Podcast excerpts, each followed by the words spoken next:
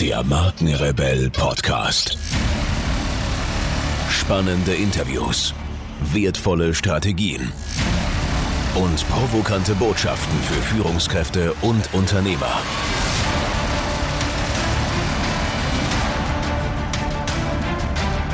Stell dich den Herausforderungen der Digitalisierung und setze als Marke ein Zeichen. Von und mit Markenrebell Norman Glaser. Wie ihr wisst, empfehle ich hier im Markenrebell Podcast nur Dinge, von denen ich tatsächlich zutiefst überzeugt bin.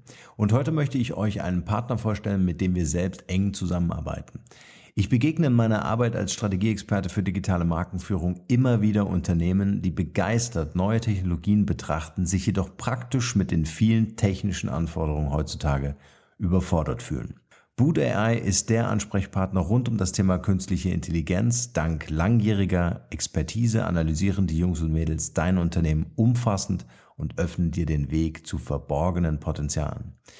Durch intelligente Datenanalyse, innovativen Produkten, Dienstleistungen, Prozessautomatisierung und viele mehr erreicht dein Unternehmen Gewinnoptimierung, einen höheren Skalierungsgrad und mehr Effizienz. BootAI bietet nicht nur Beratung für künstliche Intelligenz, sondern kann mit einer Taskforce auch KI-Anwendungen anschließend mit dir pilotieren und implementieren. Alle Infos zu diesem Thema findet ihr im Netz unter boot.ai und natürlich wie immer in den Shownotes dieser Folge. Oder schreibt mir einfach eine Nachricht und ich mache euch eine Intro. Und jetzt geht's weiter hier.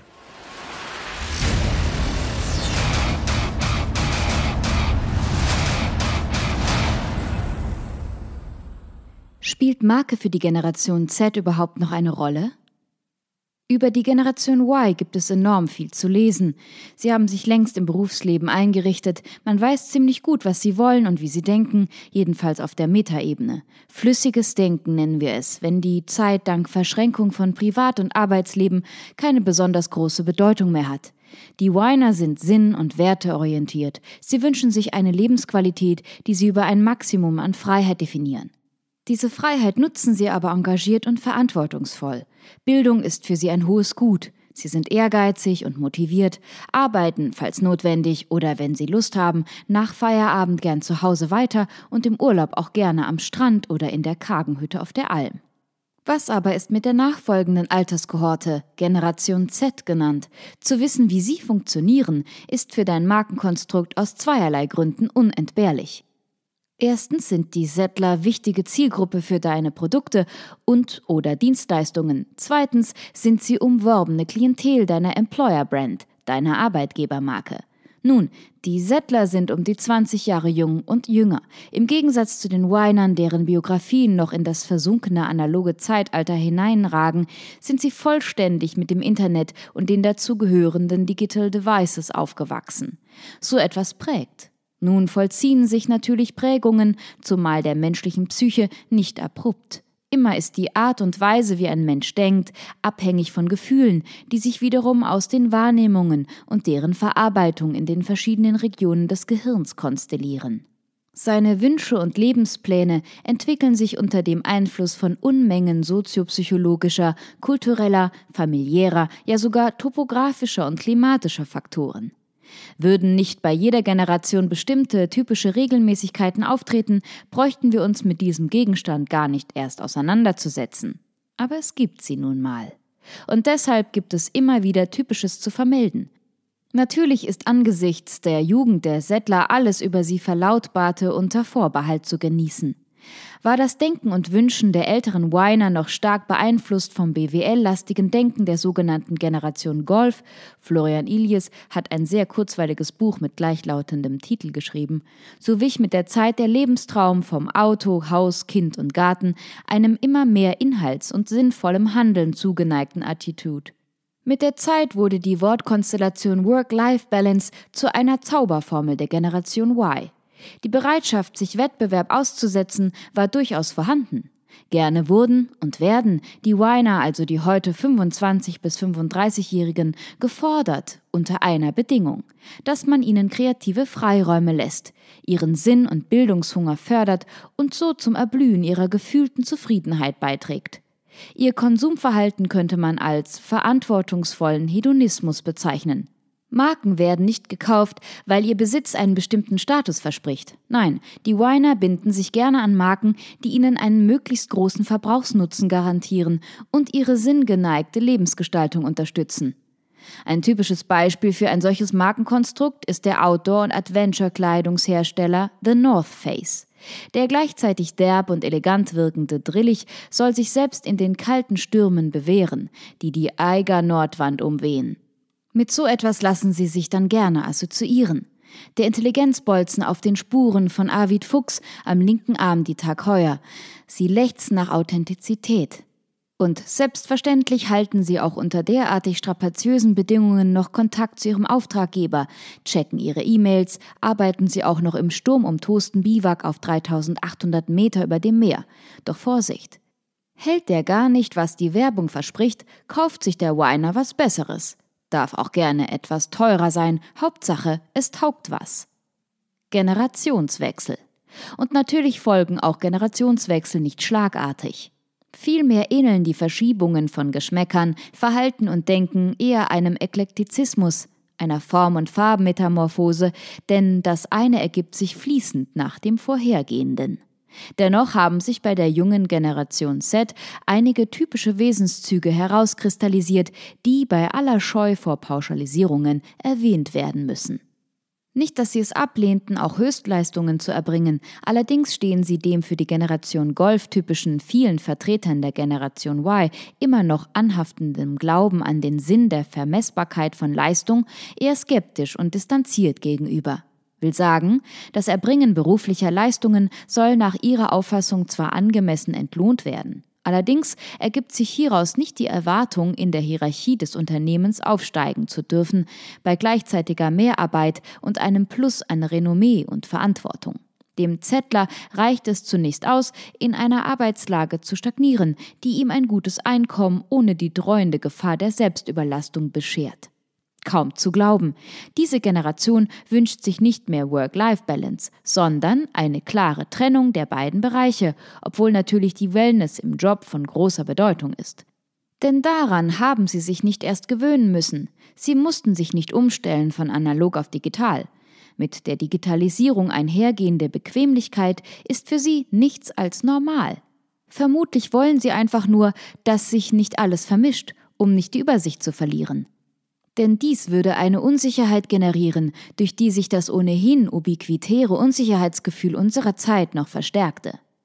Wer aber glaubt, die Zettler wollten zurück zu den alten tayloristischen Arbeitsabläufen, nebst Stechuhr und anderen stupiden Gebresten der ersten und zweiten industriellen Revolution, irrt. Sie wollen nicht eine dem der getakteten Zeit mitgeschuldete Sicherheit im Dasein, vielmehr wünschen sie sich eine Bequemlichkeitsversicherung. Sie wollen quantitativ eindeutig definierte Arbeitszeiten, über deren Verteilung auf der Zeitachse sie aber selbst bestimmen. Sie wollen klare Strukturen im Job und unbefristete Verträge. Diese Haltung hat etwas Lauerndes. Wenn nämlich die Wünsche nicht erfüllt werden, brechen sie ab. Die noch von den Winern so geschätzte Verschränkung von Arbeit und Freizeit ist ihnen ein Grauen. Sie waren aufmerksame Zeugen, wie die Winer allüberall ihren sich leidenschaftlich auferlegten Verpflichtungen frönten. Das Notebook stets unterm Arm, das Smartphone stets auf Standby. Lebensqualität ist für sie anders. Nach Feierabend werden die Settler eher keine E-Mails mehr lesen. Was das Recruitment betrifft, so ist der digitalen Markenführung die Zusammenstellung flexibler Arbeitszeitpakete nebst weitgehender Mitbestimmung der angesprochenen Zielgruppe ans Herz zu legen. Bedenke, dass du es mit jungen Leuten zu tun hast, die sich im Zenit ihrer Intelligenz befinden und die erst auf der Schwelle ins Berufsleben stehen. Für die Consumer Brand sind die Zettler von geradezu extraorbitanter Wichtigkeit, obschon sie eine Terra Incognita sind. Social Media ist ihr Lebensraum. Sie teilen so gut wie jedes Lebensereignis, jeden Kauf eines Markenprodukts mit. Umgekehrt sind für sie Marken nur dann überhaupt existent, wenn sie auch auf ihren Kanälen erscheinen. Deshalb ist für jedes Markenkonstrukt, das mit den jungen Leuten der Generation Z in Kontakt kommen will, Präsenz, Präsenz und nochmals Präsenz das Lebenselixier. Die größte Herausforderung für die digitale Markenführung aber ist die offensichtlich völlig abhanden gekommene Markenfixierung der Zettler. Für sie spielen Marken kaum noch eine Rolle. Wenn das Konsumverhalten volatil wird, ist dem nur mit ausgeklügelten Produktoffensiven beizukommen. Und beim nächsten Produkt fängst du wieder von vorne an. Die von immer unglaubwürdiger werdenden gesellschaftlichen Eliten ausgehende Unsicherheit färbt auf das Denken und Fühlen der Zettler ab. Sie glauben nicht mehr so leicht, weder Politikern noch Markenbotschaftern. Privates rücken sie nicht gerne raus, vermutlich weil sie das Private wieder mehr schätzen. Sie wollen nicht mit Werbemails malträtiert werden. Gerne suchen sie Interessantes von Anbietern in der direkten Umgebung. Sie interessieren sich wieder mehr für den direkten menschlichen Kontakt und deshalb wäre es der größte Fehler überhaupt, sie auf Social Media zu reduzieren. Sie sind, auf ihre Weise, ein Übergang. Eine unglaublich interessante Generation. Übrigens sind wir gerade Ihnen es schuldig, werthaltig und verantwortungsvoll zu agieren. Denn eines hat sich im Verlauf der Geschichte immer durchgesetzt, ist von jeher das attraktivste Merkmal unserer Spezies. Ehrliche und authentische Menschlichkeit. Es ist und bleibt spannend, so spannend wie das Leben.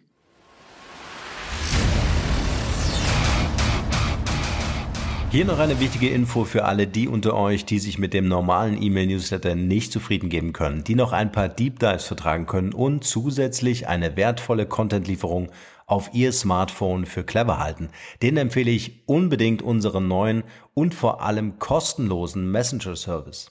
Ganz egal, ob ihr WhatsApp, Facebook Messenger, Insta oder Telegram verwendet, wir liefern euch alle neuen Podcast-Folgen, natürlich unseren monatlichen Ratgeber als E-Book sowie weitere spannende Informationen frei Haus in eure Lieblings-App. Und das alles kostenlos und ohne Werbespam. Das verspreche ich euch. Geht dafür einfach auf unsere Website www.markenrebell.de und klickt im Menü oben auf den Punkt Service. Probiert es einfach mal aus. Es ist kinderleicht und seid gespannt, was hier in den kommenden Wochen so alles abgeht. Wenn euch dieser Podcast gefallen hat, wären wir euch sehr verbunden, wenn ihr euch kurz Zeit nehmen könntet und uns eine Bewertung bei iTunes da lasst. Das dauert nur wenige Sekunden und ihr helft damit, dass auch andere diese Informationen erreichen und wir diesen Podcast für euch noch viel, viel besser machen können. That's it. Alle Informationen wie immer in den Shownotes. Nur das Beste für euch und bleibt rebellisch. Bis bald. Ciao.